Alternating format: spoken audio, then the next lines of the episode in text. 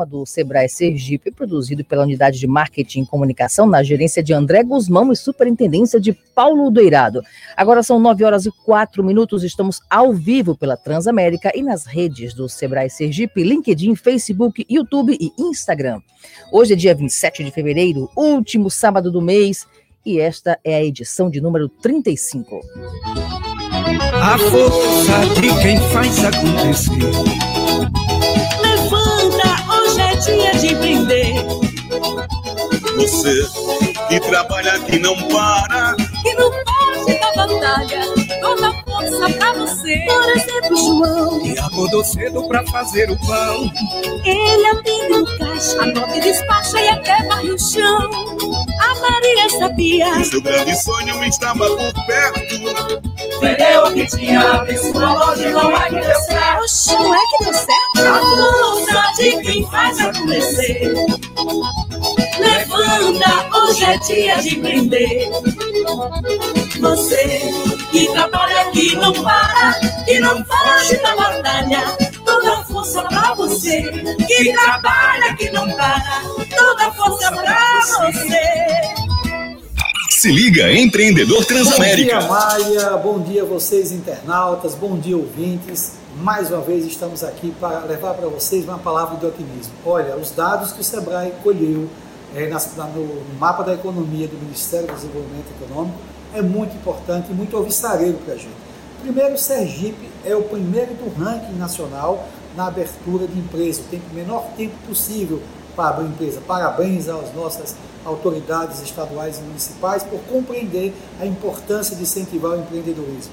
Você que aderiu ao MEI, o MEI foi o grande destaque desse, desse, dessas empresas abertas. Então, você acreditou no MEI, você sabe que o MEI tem seguridade social, o MEI tem auxílio de gestação, o MEI tem é, acidente de trabalho, o MEI lhe cobra, você é um empreendedor cidadão. Portanto, aposte no MEI, o MEI é uma grande ferramenta, principalmente para você aumentar o seu faturamento, para você aumentar principalmente também a qualidade do seu serviço.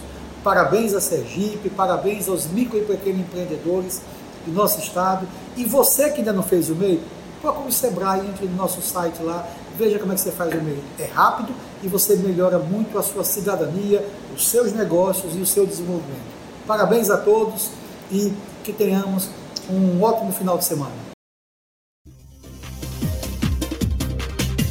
Obrigada, presidente. E já fazendo esse link com o presidente Marco Pinheiro, você que é MEI, começou a sua empresa sozinho e agora as demandas exigem que você busque um funcionário.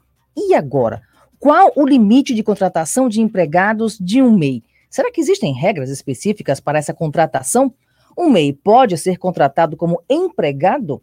Para nos orientar sobre esse assunto, nós convidamos o advogado Vinícius Franco, especialista em Direito do Trabalho e professor do curso de Direito da Universidade de Tiradentes. Professor, seja muito bem-vindo. Bom dia. Bom dia, Mária. Bom dia a todos os ouvintes, internautas. É sempre um prazer muito grande estar aqui com vocês. É uma alegria recebê-lo, professor. Conta pra gente qual é o limite de contratação de empregados de um MEI. É, o MEI, né, que é o microempreendedor individual, é, é uma novidade, né, a gente ainda pode dizer assim, uma novidade da lei, que buscou trazer aquele pequeno empreendedor, que na verdade é um trabalhador autônomo, trazer esse trabalhador para a formalidade e dar a ele alguns direitos. Então, o MEI não é, a intenção do MEI não é de forma alguma uma grande empresa, ou uma empresa até de, de médio porte. É realmente aquele empreendedor individual, e por isso há uma restrição, cada MEI pode contratar na condição de empregado apenas uma pessoa. Então, o MEI só pode ter um empregado registrado, empregado, quando a gente fala, é nos termos da lei, da CLT, carteira assinada, então apenas um empregado. E existem regras, outras regras específicas para a contratação de empregado por um MEI? Não, na verdade não. Na verdade, o empregado é contratado nos exatos termos da CLT. Não há nenhuma regra específica. O que há são condições especiais, porque por se tratar o MEI de um empreendedor individual, é alguém que está tá tentando aí o seu lugar ao sol, aí algumas questões são são mitigadas para o MEI, como, por exemplo, o, o recolhimento do INSS se dá em percentual inferior dos empregados em geral. Então, quando o MEI contrata um empregado, ele vai pagar menos de INSS para fomentar essa contratação, mas a contratação em si, regras de admissão, regras de demissão, jornada de trabalho, obrigação de pagar o salário mínimo, todas essas são mantidas. Agora, deve ser uma dúvida muito comum: o empregado de um MEI pode trabalhar home office? Pode, pode sim. A CLT, quando ela definiu empregado e empregador nos seus artigos 2 e 3, ela não fala do local da prestação de serviço. A CLT fala que para você ser um empregado, você tem que trabalhar de forma onerosa, isto é, você tem que receber um pagamento por isso, portanto, aí já se afasta o trabalho voluntário. Você tem que trabalhar de forma não eventual ou habitual, você tem que trabalhar de forma pessoal, isto é, não pode se fazer substituir por outro trabalhador, e de forma subordinada, isto é, recebendo ordens. Então, a CLT nada fala em relação ao local da prestação de serviço. Daí porque é possível um empregado trabalhar ou nas dependências da empresa ou em sua própria casa. Lembrando que, embora o nome, né, o termo utilizado que vem da língua inglesa home office, o home faça menção à casa, ao lar, não é preciso que o empregado trabalhe na sua casa para ser home office. Home office, na verdade, é qualquer trabalho feito por um empregado fora das dependências físicas da empresa. Então, ele pode trabalhar numa livraria, numa, num shopping, na rua, em qualquer lugar, e isso será considerado home office. Bom, indo agora para o outro lado, um MEI pode ser contratado como funcionário?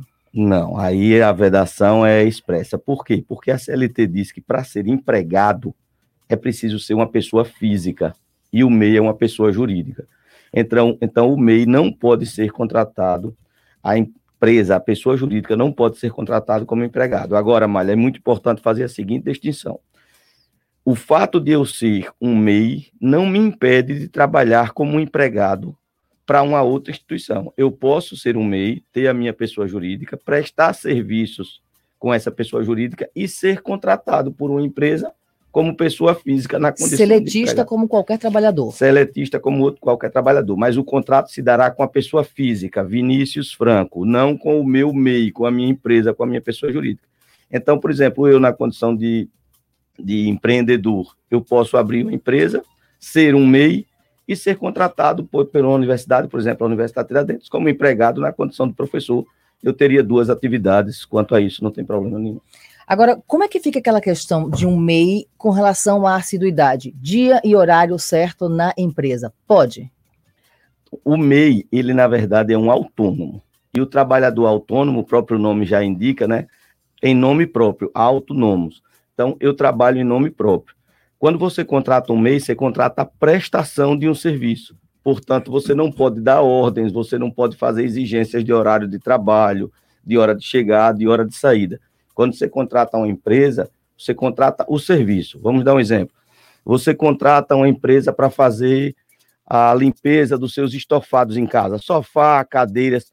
Você não vai, você não pode controlar a hora que a pessoa vai chegar, a hora que a pessoa vai sair, a hora que ela vai trabalhar. Você contratou a limpeza dos estofados. Você paga por isso e no final você vê se os estofados estão limpos e a seu do seu gosto. Mas controlar horário, a forma que o serviço vai ser prestado, não pode, porque aí você está contratando um autônomo e o autônomo se rege ou rege a sua prestação de serviço sem receber ordem do contratante. Tem pergunta de ouvinte que pergunta o seguinte: não há relação, então, para efeitos trabalhistas, se, por exemplo, eu tenho uma empresa e contrato um MEI para execução de um serviço. A relação é de PJ para PJ, não gerando encargos trabalhistas a serem questionados posteriormente na justiça? É isso? É, tem, não sei se tem o nome do, do ouvinte do. José. José, então, é exatamente isso. Mas veja, José, eu estou respondendo que é exatamente isso se a contratação da sua empresa e de um MEI se der dentro do que a lei especifica. Se, por acaso, uma empresa contrata um MEI, mas na execução desse contrato, a gente começa a ver aqueles elementos que eu me referi há pouco, onerosidade, habitualidade, subordinação e pessoalidade, há o risco desse trabalhador entrar na justiça pedindo o reconhecimento da existência de vínculo de emprego. Não é que ele seja um empregado.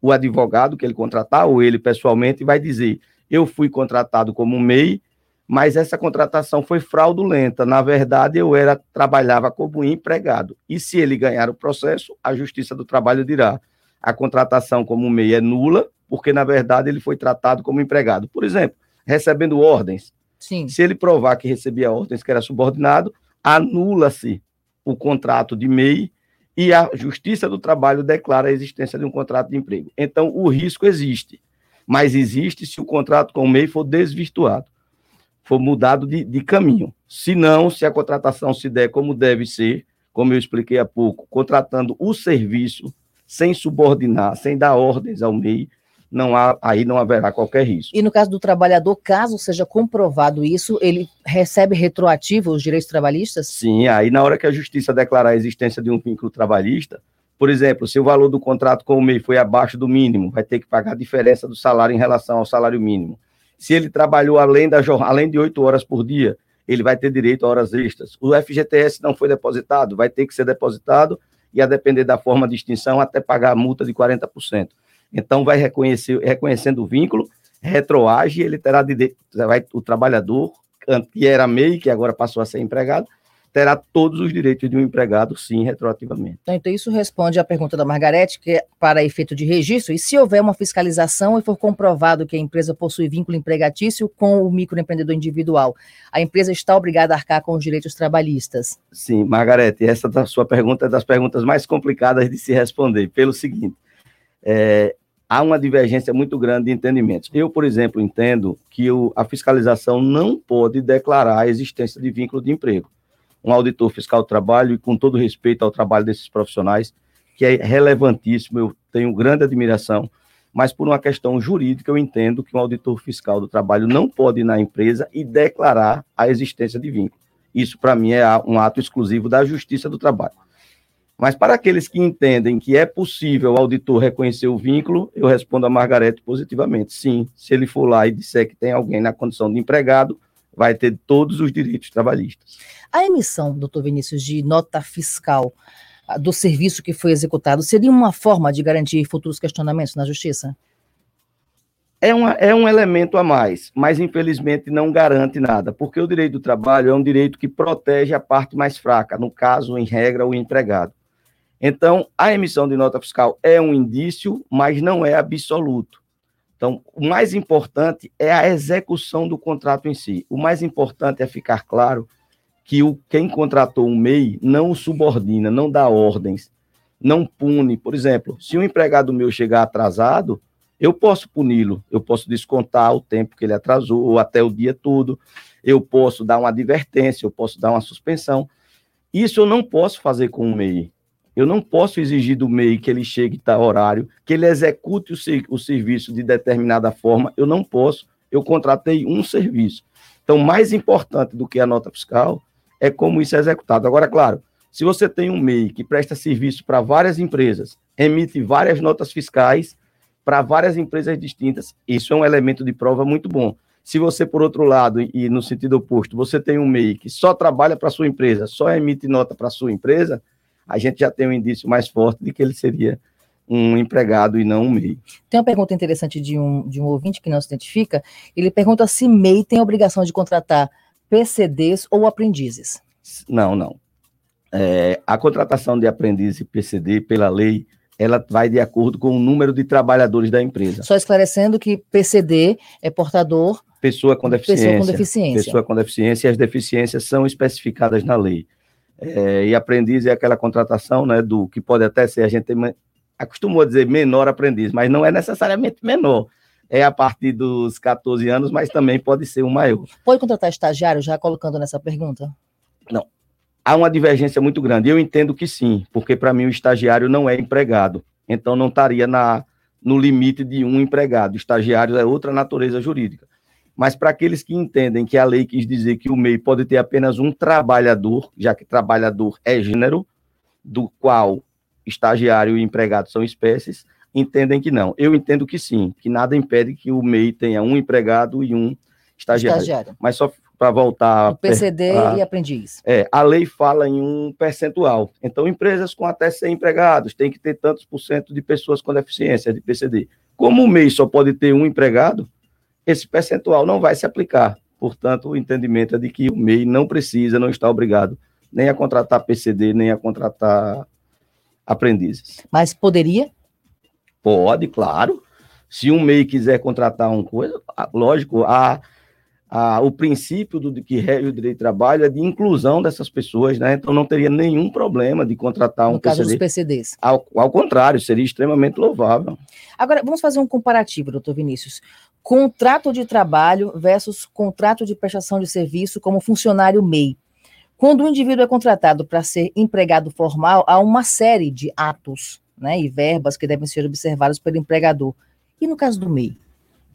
Então, o MEI é um trabalhador autônomo. Ele não vai ter direito a absolutamente nada. Ele, Férias, nada, décimo, absolutamente nada. feriados. Nada. Ele é que vai dizer. Como ele é autônomo, é, eu, na condição de advogado, eu sou um autônomo, não sou MEI, porque a, a- o Código de Ética da Advocacia não permite, né? Mas eu sou um autônomo, eu posso trabalhar em feriados, ou eu posso dizer não trabalho, eu posso trabalhar às segundas, às sextas, ou não trabalhar. O autônomo sempre rege a sua forma de, de trabalho. Então, o empregado tem todos os direitos estabelecidos na CLT e nas demais leis. O MEI não, o MEI é um, é um autônomo. Isso é muito comum para as pessoas que estão nos ouvindo, Amanda, terem uma ideia melhor, a diferença entre a diarista e a empregada doméstica. A Sim. empregada doméstica, ela recebe ordens do empregador, do patrão. Ele vai dizer como é que funciona. A diarista, não. Ela vai dizer, eu vou tal dia e eu vou limpar a sua casa. Executa o trabalho, Executa. finalizado. No final, você vê se sua casa ficou limpa, se está bem limpa ou não. Mas você não cabe a você dizer a uma diarista a hora que ela chega, a hora que ela sai, até porque a gente pode ter uma diarista muito mais hábil e rápida do que outra e limpe sua casa perfeitamente em quatro horas, o que outra pessoa precisa de seis, de oito. Então, o MEI, ele é um trabalhador, mas não é empregado. E ele executa as atividades dele como ele entender.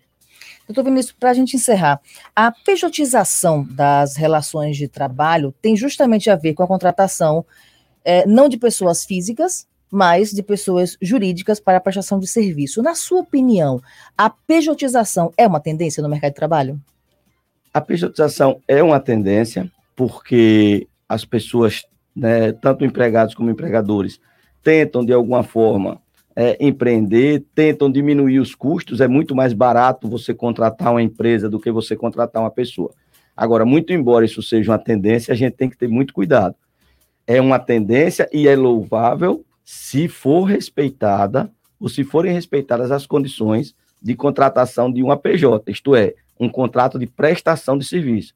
Porque toda vez que a gente contratar um PJ, uma pessoa jurídica, e a gente der a esse contrato a cara, a feição de um contrato de emprego, esse trabalhador procurará a Justiça do Trabalho e a Justiça do Trabalho declarará a existência do vínculo e aquilo que era para ser uma solução vira um problema, porque amanhã vai chegar uma sentença mandando aquele empregador pagar todos os direitos trabalhistas de todo o período que trabalhou, geralmente sentenças altas, porque tem o FGTS de todo o período, tem o INSS de todo período, com as multas, juros e correção monetária. Então, aquilo que era para ser uma solução vira um problema. Não há nenhum problema contratar PJ. O fenômeno da PJização é um fenômeno mundial, mas é preciso ficar atento para, já que você contratou uma PJ, trate essa pessoa como pessoa jurídica. Se você tratar como pessoa física, como empregado, você pode estar trazendo um passivo, um passivo considerável para a sua empresa. Bom, esse é um assunto que gera muitas dúvidas. O nosso tempo aqui já está acabando. Quem ainda tiver dúvidas, doutor Vinícius, onde pode te encontrar para enviar um questionamento? Tem dúvida na sua empresa? Redes sociais, por exemplo? Claro. É, pode, me, pode me contatar pelo Instagram, que é o arroba vinicius.francovencer. Arroba vinicius.francovencer pode mandar um direct, uma mensagem de voz, eu teria o maior prazer em responder, porque realmente esse é um assunto infindável. Não, a casuística não permite, né? Que a gente sempre alguém diz, mas na minha empresa aconteceu assim. Existem casos específicos. Específicos, e aí eu fico à disposição e será um prazer sempre atender e ajudar os ouvintes da Transamérica. Doutor Vinícius, muitíssimo obrigada por tirar essas nossas dúvidas aqui hoje no Se Liga Empreendedor. Obrigada e um ótimo final de semana. Para todos nós, eu estou sempre à disposição, sempre uma alegria muito grande vir aqui visitar vocês. É sempre uma alegria recebê-lo. Agora são 9 horas e 23 minutos. Para os MEIs que estão em busca de um colaborador para ajudar a empresa, aqui vão algumas dicas. É importante, antes da contratação, definir o salário a ser pago. Se o empreendedor optar pelo mínimo, que hoje está no valor de R$ 1.100, existe um encargo previdenciário de 3% a ser pago e o depósito de 8% para o FGTS. As informações sobre o contratado precisam estar registradas no Sistema de Escrituração Digital das Obrigações Fiscais, Previdenciárias e Trabalhistas, o E-Social. É necessário registrar o colaborador também no PIS. Para deixar tudo correto com a contratação, lembre-se de pedir todos os documentos necessários, como identidade, CPF, cartão do PIS, carteira de trabalho, certidão de casamento e nascimento, declaração de dependente, se houver, atestado médico, declaração para o auxílio transporte, seja ele para aquisição ou rejeição, e certificado militar. Estar contratado por empresa MEI também garante algumas vantagens para o colaborador, como auxílio maternidade, auxílio doença e aposentadorias, seja por idade ou por invalidez. Mariana Ventura, para a agência Sebrae de Notícias.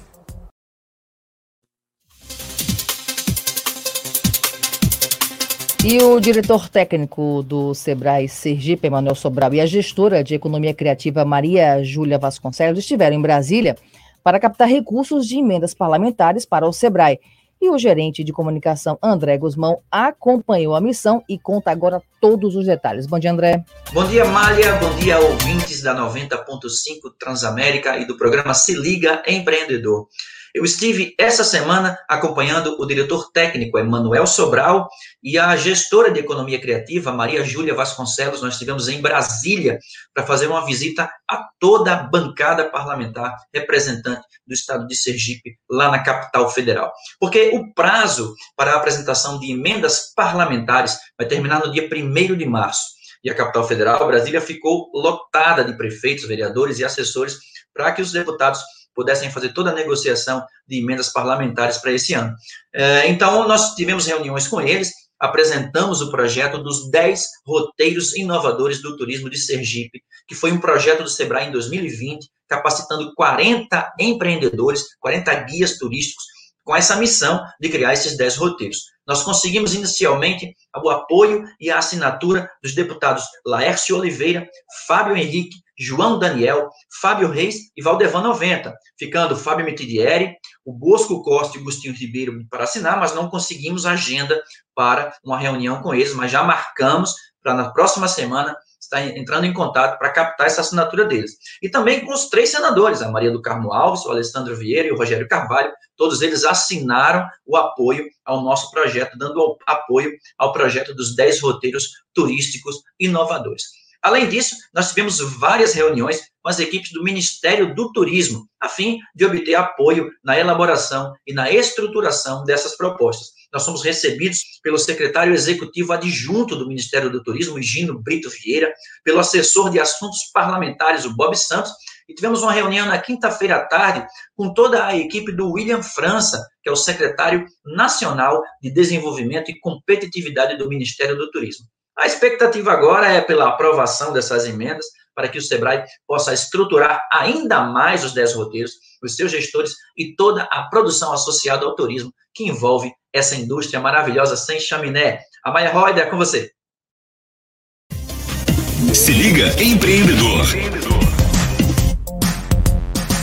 O governo federal lançou esta semana o Guia do Novo Prefeito Mais Brasil o documento elaborado com o apoio do SEBRAE e outros parceiros tem o objetivo de apoiar os novos gestores municipais do país durante seus mandatos, em especial nos 100 primeiros dias de início da nova gestão, e traz orientações, legislação atualizada e referência de boas práticas.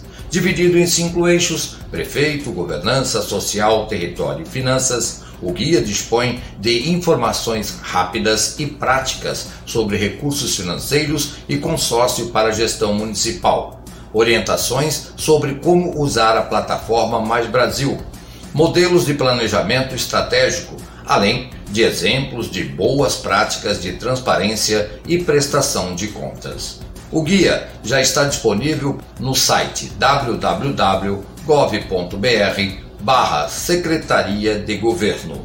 Nelson Roberto, para a agência Sebrae de Notícias. Para você que chegou agora, agora são 9 horas e 29 minutos, você está acompanhando o Se Liga Empreendedor, um programa do Sebrae Sergipe. Imposto de renda é um assunto que entra ano, sai ano, deixa muita gente confusa. Em relação ao microempreendedor individual, empresários têm dúvidas se devem ou não fazer a declaração.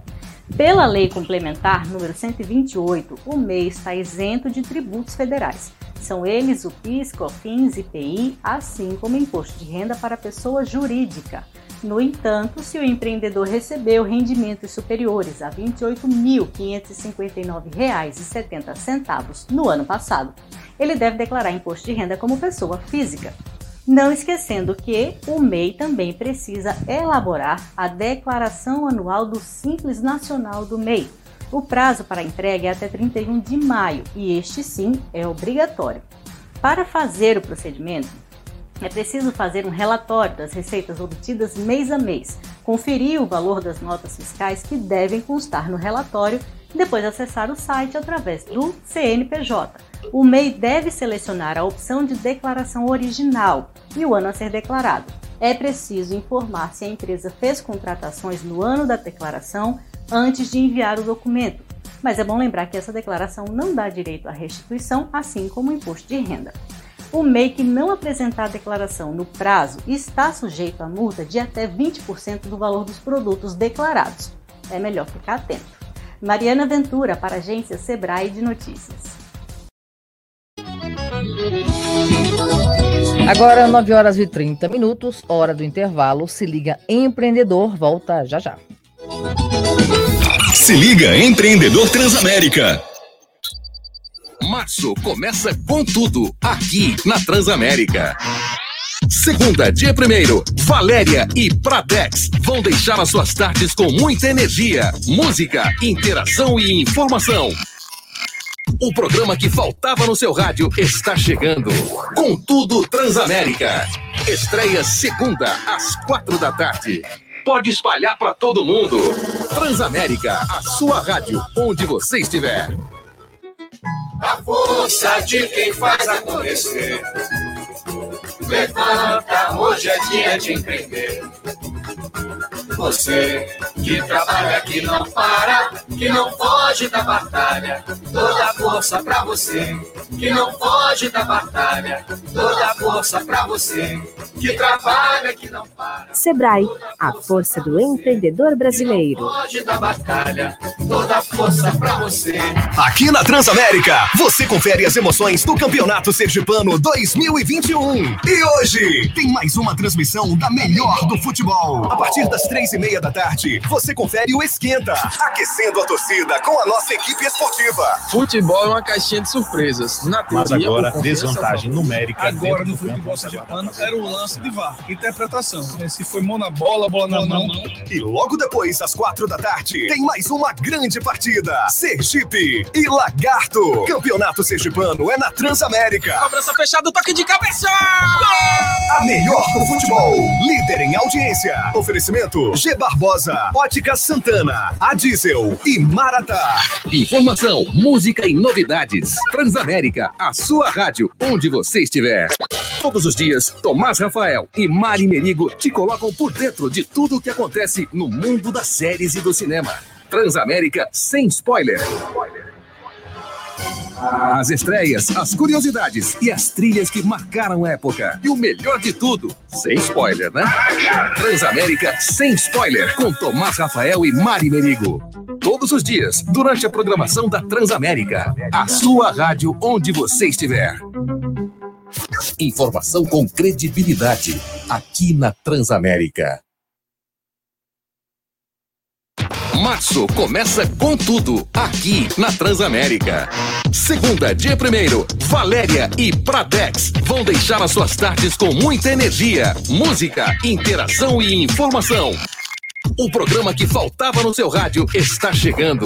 Com tudo Transamérica. Estreia segunda às quatro da tarde. Pode espalhar para todo mundo. Transamérica, a sua rádio, onde você estiver. A força de quem faz acontecer. Levanta, hoje é dia de empreender. Você que trabalha, que não para, que não foge da batalha. Toda força pra você, que não foge da batalha. Toda força pra você, que trabalha, que não para. Sebrae, a força do empreendedor brasileiro. Foge da batalha, toda força pra você. Aqui na Transamérica, você confere as emoções do Campeonato Sergipano 2021. E hoje tem mais uma transmissão da melhor do futebol. A partir das três e meia da tarde, você confere o Esquenta, aquecendo a torcida com a nossa equipe esportiva. Futebol é uma caixinha de surpresas. Na Mas teoria, agora, por confiança desvantagem numérica Agora no futebol se sergipano era um lance de VAR, interpretação. Se foi mão na bola, bola na mão.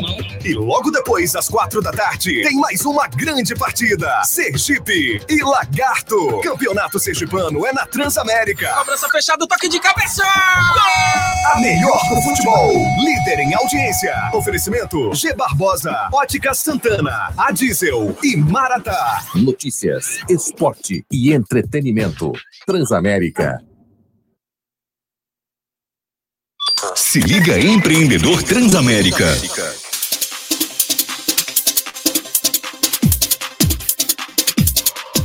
E abrindo o segundo bloco, já no circuito do Se Liga em Empreendedor, está o empresário Alexandre Porto. Alexandre, Alexandre seja muito bem-vindo, bom dia. Bem-vindo, bom dia, Amália, a você a todos os telespectadores aí do- das redes sociais e aos ouvintes do programa do Se Liga Empreendedor. Um prazer estar aqui com você, conversando um pouco com os empreendedores que estão aí ligadinhos em pleno sábado. É uma alegria recebê-lo, Alexandre. O assunto agora é a importância de capacitação e qualificação do empresário para melhorar o resultado do seu negócio. Alexandre, começo te perguntando: grande parte dos empresários tem a preocupação de oferecer treinamento profissional para os funcionários, colaboradores. Isso, claro, é muito bom, mas a pergunta é, e sempre será, se a capacitação deve ser pensada apenas para os funcionários. Pois é, é muito comum que o, o- o empreendedor ele se preocupe muito com o seu colaborador, né? É, que a equipe não está produzindo, que é, os resultados não são é, bons, e aí pensa em qualificar, em treinar. Lógico, isso é muito positivo, ter um empreendedor preocupado com os seus colaboradores, com a sua equipe. Mas na maioria das vezes, esse empreendedor não olha no espelho, ele não olha para si próprio para ver se ele está preparado e qualificado para ser o líder daquele time que ele conduz, para ele ser o gestor do negócio. Aí eu trago uma, uma pequena reflexão, para que a gente possa fazer e quem está nos assistindo, nos ouvindo também. É, será que você, como empreendedor, se fosse contratar um gestor para dirigir o seu negócio, será que você contrataria a si próprio? Essa é um, Boa pergunta. Esse é um questionamento que é importante que o empreendedor se faça. Ou seja, será que eu, na qualidade de empreendedor, estou gerindo adequadamente o meu negócio? Estou capacitado? Estou qualificado? Conheço de relações humanas? Conheço de liderança? Tenho as habilidades e as competências para poder levar meu negócio ao sucesso? O que é que eu conheço de gestão financeira? O que é que eu conheço de, de, de eh, relações humanas, o que é que eu conheço de técnicas de vendas, de marketing, de contabilidade, enfim, das diversas áreas que permeiam uma empresa, um negócio. Então, acho que essa é a primeira pergunta, Amália, que a gente deve eh, fazer e cada um que está nos ouvindo aí deve também fazer essa reflexão para que a partir daí a gente possa eh, pensar em como nos qualificarmos, como evoluirmos nesse processo de capacitação. Um ponto bem interessante, a gente fala muito aqui no programa, Alexandre, que o empreendedor precisa conhecer muito bem o seu negócio, mas pelo que você fala aí, só isso não basta. É verdade, Amália. Não, não é apenas né, conhecer o seu negócio, não é apenas entender tecnicamente do seu negócio. Existem do- dois pontos importantes que é, é, requerem uma empresa do empreendedor. Você precisa ter conhecimento técnico, ou seja, conhecer a atividade econômica que você está trabalhando, conhecer é, de, de pontos da gestão, efetivamente, né, financeira, vendas, marketing, tudo mais, que são questões técnicas, são qualificações técnicas. E você precisa ter como qualificação as suas habilidades e competências. As pesquisas mostram que hoje as habilidades e competências têm até mesmo mais valor do que é, o conhecimento técnico. As habilidades e competências são a capacidade de liderança, a capacidade de comunicação, a capacidade de solucionar conflitos, é, que isso você não, não, não tem é, como conhecimento técnico. Então é importante que o empreendedor tenha essas, essas duas vertentes para que ele possa ter uma gestão mais eficiente do seu negócio. Não adianta nada ele ter uma gestão financeira super eficiente se ele não conseguir se comunicar com sua equipe ou, ou houver muitos conflitos no seu negócio e ele não conseguir solucionar. Então é preciso que a gente atue, é, Amália, nessas duas vertentes, técnica e habilidades. Até porque, Alexandre, o mercado está em constante mudança e isso, claro, inclui consumidores e até mesmo a empresa. É, é verdade. Nós temos hoje uma, uma total transformação. Né? Você precisa, o empreendedor ele precisa tanto estar atento ao mercado, ao que está externo à, empresa dele e interno. Às vezes o empreendedor, Amália, também é muito comum ele se voltar e se trancar dentro da sua empresa. Tá? Então ele ele está acompanhando ali o seu negócio, ele é eficiente no seu negócio, ele conhece a sua empresa como ninguém, é, e, e ele esquece de acompanhar o mundo externo. A empresa, qualquer negócio, ele é impactado diretamente pelas transformações externas ao ambiente. Ele acaba delegando essa função para outra pessoa? Ou ele não acompanha, ele simplesmente vai rolando e, e chega uma hora que ele começa a reclamar que o negócio dele não está mais vendendo. E ele perdeu o time, o mundo das vendas se transformou, ele não acompanhou essa transformação e uma hora o negócio dele vai entrar em decadência, ou ele vai ter que correr para se adaptar, ou não vai conseguir mais se adaptar. Então, é importante que, mesmo que ele delegue para alguém, qualquer que seja a responsabilidade, mas ele esteja de olho no negócio dele do ponto de vista interno e também no impacto do mundo externo no seu negócio, ou seja, quais as transformações que estão ocorrendo no mundo virtual. O que está acontecendo em marketing digital por aí? Qual é, qual é o peso disso no meu negócio? Eu posso potencializar minhas vendas se eu for de forma mais agressiva para o marketing digital? É, muita gente não acompanha, não está preocupado com isso. Nós vivemos, Amália, agora na pandemia, é, uma situação grave de fechamento das atividades comerciais. Muitas empresas fecharam e outras conseguiram se reinventar, se readaptar e, por exemplo, trabalhar muito por delivery e por, por é, é, e-commerce.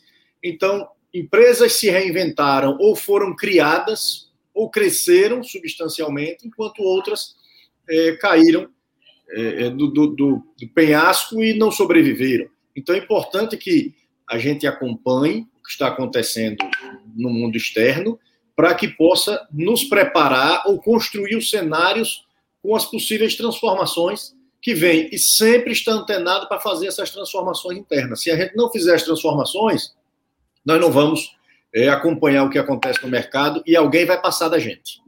Alexandre, de forma prática, que tipos de capacitação faz diferença para o empresário nesse momento, porque vivemos um momento ímpar né, na, nos negócios, a gente precisa se transformar muito mais agora, buscar os diferenciais. Que tipo de capacitação, que tipo de curso os empresários podem é, investir nesse momento? Amália, veja, nós temos uma infinidade de opções, sejam opções pagas, né, cursos presenciais pagos, cursos online gratuitos, é, ou, ou, pagos ou, ou, gratuitos, das diversas, é, dos diversos temas, assuntos, habilidades, técnicas que estejam disponíveis. O próprio Sebrae tem um, um, um banco de, de, cursos gratuitos aí excelente e também alguns presenciais é, específico para determinadas atividades. O grande X da questão não é não existe uma fórmula para você dizer, olha, este curso aqui é o melhor, porque depende muito do tempo da empresa, de, de, que, de que time a empresa está, em que momento a empresa está, o que é que o empreendedor precisa mais. Isso não dá para a gente fazer uma fórmula é, redonda.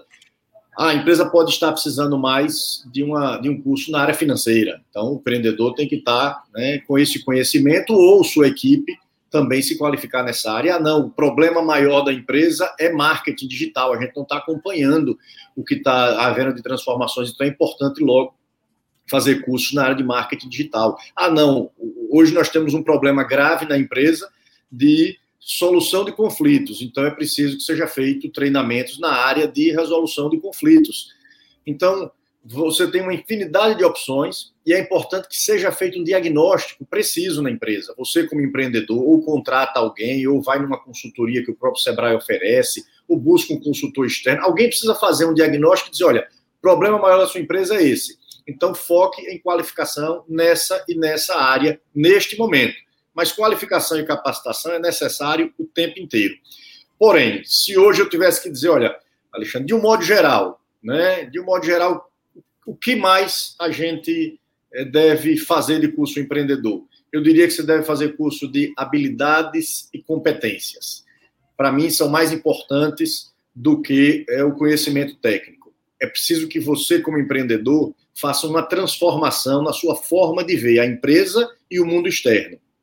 Então, cursos na área de comunicação, cursos na área de liderança, cursos na área de habilidades e competências dessa natureza que poderão ajudar em todas as áreas. Então, acho que nesse momento nós vivemos mais a necessidade de transformação do nosso mindset, da nossa forma de ver e de as transformações, do que de qualquer outra é, função técnica. Já no mundo técnico, falando de, de, de técnicas especificamente, não vejo como você não se qualificar na área de marketing digital. Né? Então, é importantíssimo que você passe a conhecer. Não estou falando, Amara, de operar as redes, não, de postar alguma coisa. Não, é o que, tá, que está por trás daquilo. Você precisa conhecer o que está por trás para poder saber como aplicar isso na sua empresa, no seu negócio. Gestão de tráfego, captação de leads, funil de vendas, é, é, são, sabe, branding, são técnicas que você precisa conhecer na hora de contratar até um profissional ou se você mesmo executa isso. Então é um mundo novo, completamente diferente para nós, digamos assim, dinossauros é, no mundo do negócio, que não estávamos nessa pegada é, e que eu recomendo como importantíssimo é, para que, que seu negócio dê um, um, um upgrade muito grande. Alexandre, é, eu gostaria muito de agradecer a sua participação hoje aqui conosco no Se Liga Empreendedor. Fique à vontade para acrescentar o que você julgar necessário. Bom, mas eu também quero agradecer o espaço, acho que foi importante o convite de vocês para a gente falar um pouco com, com, os empreendedores. Eu não tenho dúvida que a gente vive agora um momento ainda de incertezas, né? Vivemos uma incerteza muito maior em 2020, mas ainda em 2021 a gente vive um momento de preocupação. E, e, o conselho que eu dou ao empreendedor é que construa os seus cenários. Ninguém melhor do que você conhece a sua empresa. Então, construa cenários para passar esse ano. Nós, a vacina tem, tem chegado, mas a gente tem visto isso de forma lenta. Nós ainda temos uma segunda onda em crescimento no Brasil. Não adianta a gente achar que tudo vai se normalizar da noite para o dia, não vai nós podemos ter restrição de horário, nós podemos ter ainda fechamento das atividades, mesmo que por um curto tempo. É, então, o conselho que eu dou ao empreendedor é que acompanhe esse ambiente externo, seja da pandemia, seja das transformações da economia, para que você possa traçar cenários mais realistas. Não dá para a gente traçar esse ano somente um cenário. Você tem que ter dois, três cenários. Ora, se a vacina atender todo mundo até é, o, meio do ano? Qual é a perspectiva que eu tenho do segundo semestre? Ora, se a vacina não atender e a gente ficar um ano ainda difícil, qual a perspectiva que eu tenho para 2022? Então, esses cenários devem ser construídos no seu negócio para que você possa ter é, um, uma melhor passagem por esse ano. Seja ela uma passagem de sobrevivência apenas ainda, seja ela uma passagem já de crescimento ou de retomada é, de um novo negócio para você. Alexandre, muito obrigada e um ótimo final de semana. Para você também e a todos que nos ouvem aí e nos assistem. Um forte abraço é, a todos que estão ligados na Transamérica, no Se Liga Empreendedor e nas redes sociais aí de vocês. Um abraço, gente. Obrigada, um abraço. Agora são 9 horas e 48 minutos. Se liga, Se liga. Empreendedor Transamérica.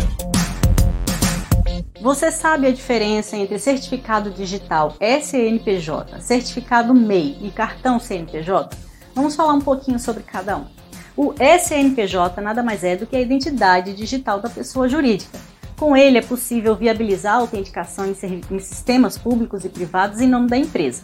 Por exemplo, assinar documentos, entrar em contato com a Receita Federal, emitir nota fiscal eletrônica.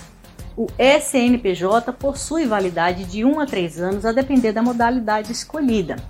Já o certificado MEI, CCMEI, é um comprovante de que a sua empresa foi aberta, além de comprovar sua inscrição no CNPJ e Junta Comercial Estadual. Ele vale como alvará de funcionamento.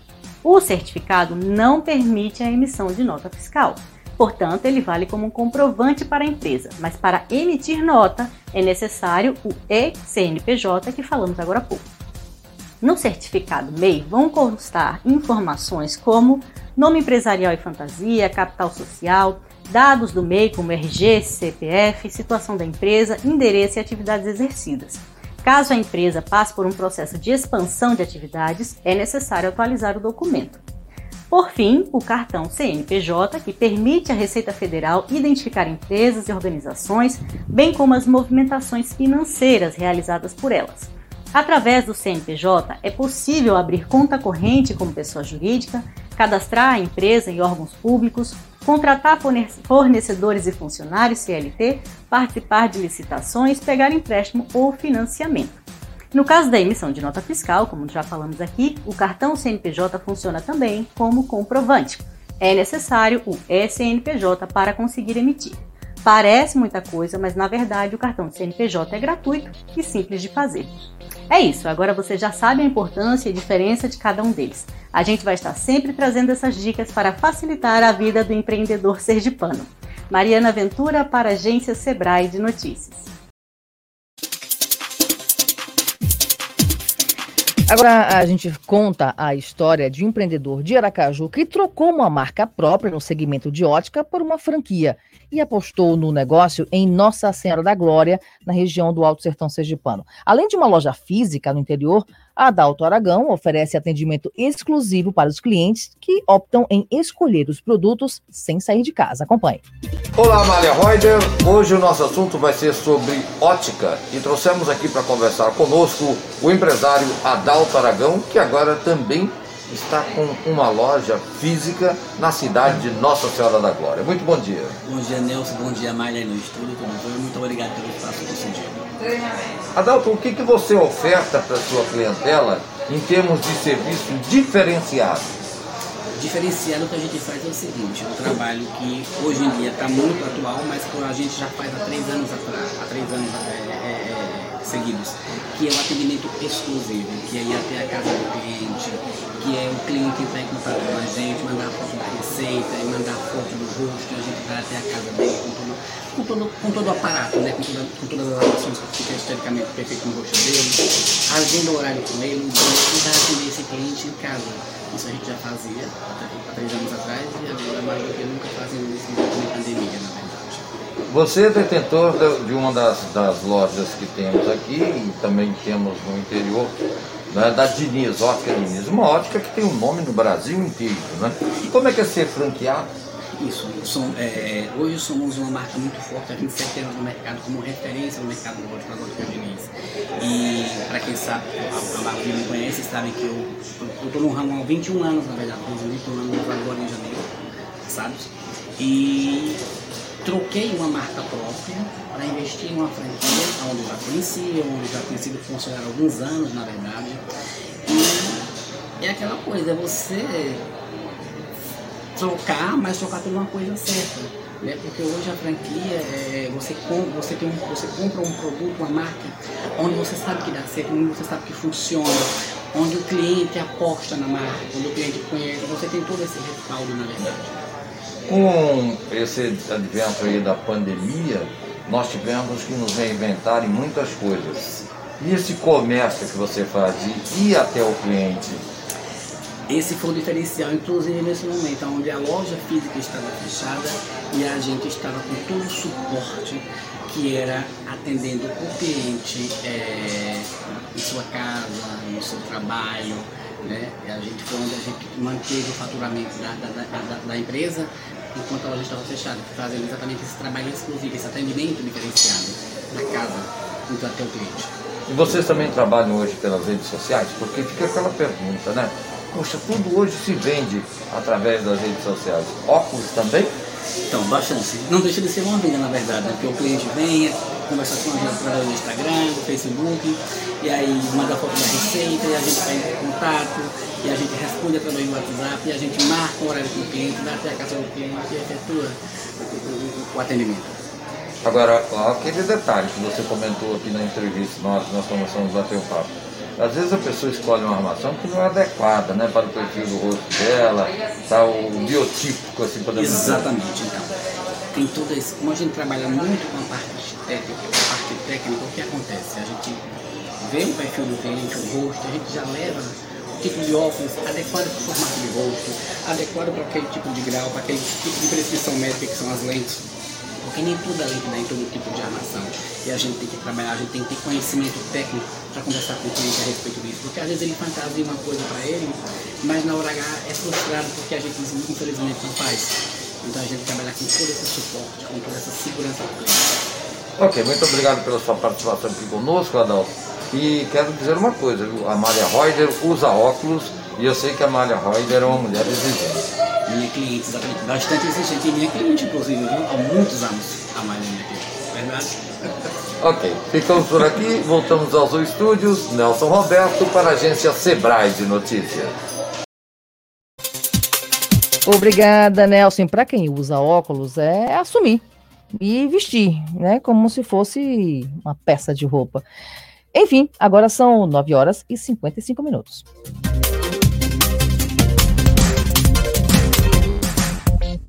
A gente já falou aqui sobre os deveres do microempreendedor individual. Basicamente é pagar a taxa de contribuição, mesmo não emitindo nota fiscal com o CNPJ da empresa. A guia para pagamento, que é chamada de DAS-MEI, tem vencimento todo dia 20. Caso o empresário atrase este pagamento, vai ser gerado multa de 0,33% ao dia de atraso, com limite de até 20% do valor. Além disso, existem juros com base na taxa Selic mensal, que se acumula a partir do mês em que a dívida é consolidada. É possível parcelar a dívida na Receita Federal, porém a parcela mínima é de 50 reais, quase o mesmo valor da guia. Estar em dia é o que garante ao meio os direitos. Falamos de deveres, agora falando de direitos. Para ter os benefícios previdenciários assegurados, é necessário estar em dia com o DAS-MEI, no caso, a guia de recolhimento mensal para não acumular dívida caso o empreendedor entenda que não está tendo lucro com a empresa.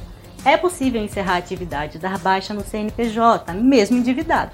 Só que isso não anula o débito anterior. Um lembrete importante: a guia das MEI não é enviada para endereços físicos. A contribuição é paga acessando o portal do empreendedor gov.br/mei. Mariana Ventura para a agência Sebrae de Notícias.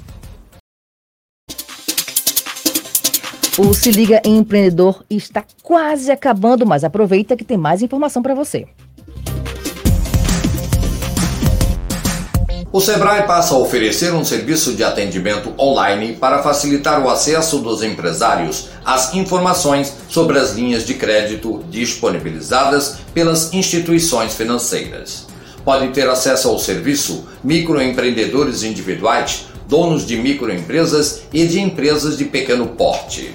Os interessados devem entrar em contato com o Sebrae por meio do telefone 0800 570 0800 e agendar o atendimento com uma das quatro entidades credenciadas: Banco do Brasil, Caixa, Banco do Nordeste e Cicobi. No dia e horário combinados, um técnico dessas entidades entrará em contato com os empresários para fornecer as orientações. O encontro será realizado de forma online não necessitando que os empreendedores se desloquem até as agências para obter as informações.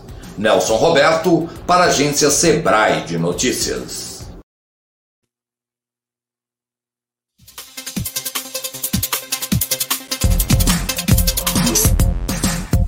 Muitas pessoas que cursam nível técnico ou superior precisam de uma renda extra para bancar os estudos e acabam produzindo na informalidade mesmo.